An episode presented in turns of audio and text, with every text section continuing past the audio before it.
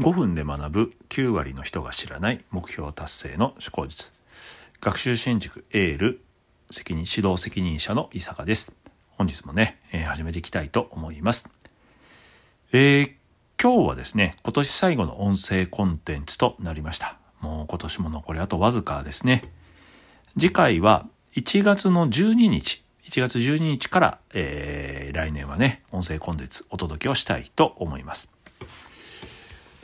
えー、今日はですね変える変えるということを意識をして進めてみてください。それをテーマにお話したいと思います。年末まあ多くの方がね来年こそはと思っているわけです。年が明ければ今年は良い一年になりますようにということで、えー、自分のね一年をまあ祈ったりするわけですよね多くの人が。しかしどうですかね？1年経って年末になった時何か変わってますかね？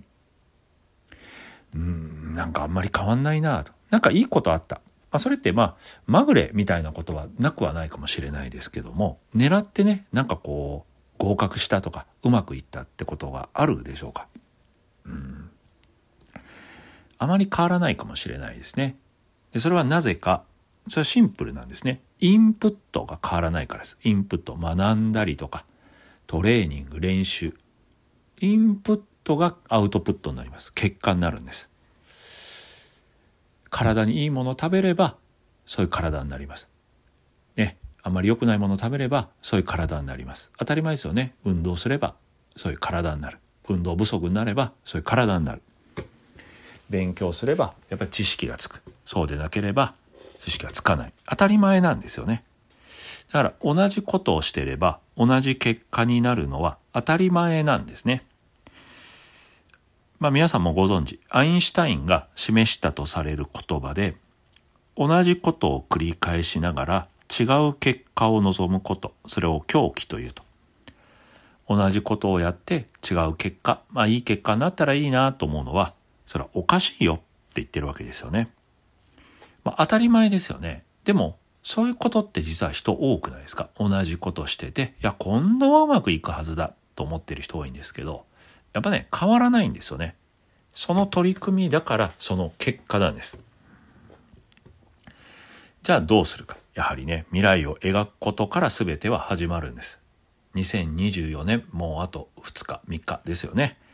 どんな1年にしたいですか？それが目指すゴールが決まれば、やるべきことが当然決まってくるわけですよね。例えば資格試験合格したいとすれば、じゃあ毎日何分勉強しようとか、あ、こういう本読んだ方がいいかな。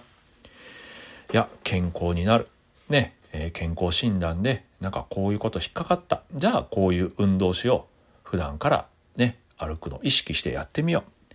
毎日一つ手前の駅で降りて歩いてみよう。やっぱ変わりますよね、未来が。私たちは固定観念、もう当たり前の自分の習慣っていうのがあって、それにね、こうなんとなく流されてるんですよ。なんとなく当たり前にやってる。でも、本当にそれって合ってるんですかねってことなんです。何を変えるのか。その変えるのは未来、目標に対してです。目標に対して近づく方へ変えていく。そうすると、必ず目標、未来がいい未来に変わっていきます。今まで通りではなくて未来のために新しいことにチャレンジする。そんな1年に2024年をしてほしいなと思います、えー、この音声コンテンツではね5分ではありますけども皆さんのエッセンスピリッとねあなるほどそういうのって大事だよなっていう気づきをねお届けをさせていただいてます。皆さんは2024年どんなことチャレンジするでしょうか？ぜひね今すぐにそれを考えてほしいんです。いや、運動不足だな。じゃあ一つ手前の駅で降りて歩こうとか。いや、自転車通勤にしてみようかな。いつもエレベーターでオフィスまで上がってるけど、3階ぐらいだからね。もう階段で上がってみようかな、毎日。これ1年経ったら多分全然違うんでしょうね。是非ね、意識をしてみてください。本日はここまでです。2023年もありがとうございました。来年も一緒に頑張りましょう。